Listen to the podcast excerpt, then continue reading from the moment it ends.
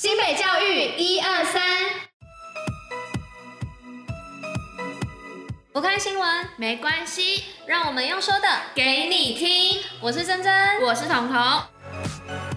今天是六月二号，礼拜四。接下来我们将与您一同分享新北教育新闻第三十四集。最后还有活动分享，不要错过。除了准时收听外，也要记得戴口罩、勤洗手，共同防疫。新北开设暑期学习辅助班，新北市教育局推出校园照顾防疫应变计划。除了掌握师生的健康状况外，也将透过筛选测验，协助学习困难的学生，在暑假开设以八十节为原则的学习辅助班。此外，教育局已备妥三万台行动载具以及九千张 SIM 卡，并设置师生平台等线上学习资源，供新北师生共同学习。因应疫情，新庄民安国小远距教学降低染疫风险。新庄民安国小为因应疫情，采取远距教学的方式，做了最完善的准备，让家长不用担心学生会有染疫的风险，能够安心学习。新北义长杯龙舟赛登场，新北市义长杯第十二届龙舟锦标赛将于六月三号、四号在微风运河登场，共有八十三支队伍争取两百多万元的总奖金。但因疫情而不开放民众观赛，而是在新北市义长杯龙舟锦标赛 YouTube 频道转播，也欢迎有兴趣的民众观赏直播。英歌小小说书人疫情中童话传心意，因应疫情，英歌幼儿园将小小说书人暨感恩活动改为线上直播表演，让家长也能透过影片看到孩子们的欢笑。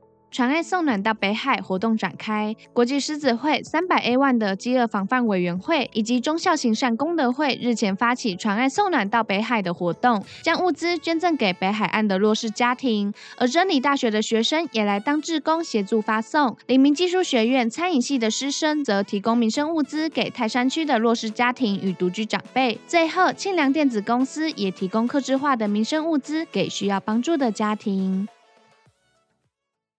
防疫基本功，新北最用功。新北市补习班与课照中心确诊个案处理流程。